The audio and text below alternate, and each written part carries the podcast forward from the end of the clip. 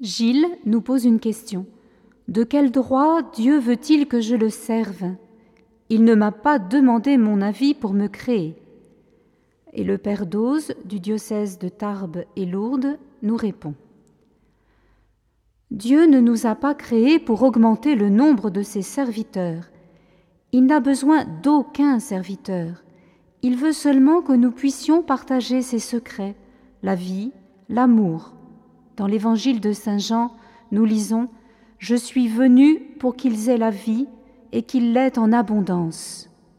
Il veut que nous soyons heureux et libres. Effectivement, ce n'est pas une chose facile.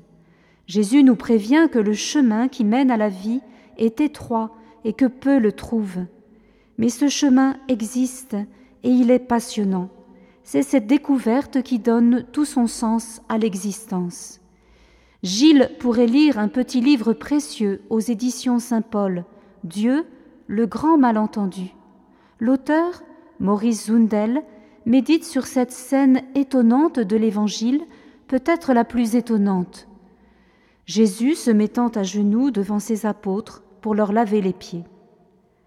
Devant quoi Jésus est-il à genoux? Devant ce royaume de Dieu que nous avons à devenir. Et il n'y en a pas d'autre.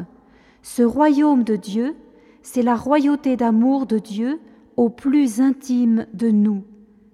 Jamais l'homme n'a reçu tant d'honneur, jamais la liberté humaine n'a reçu une telle dimension que dans cet agenouillement. C'est cela le vrai visage de Dieu. La grandeur, ce n'est pas de dominer. Dieu n'est pas celui qui a le goût de l'esclavage.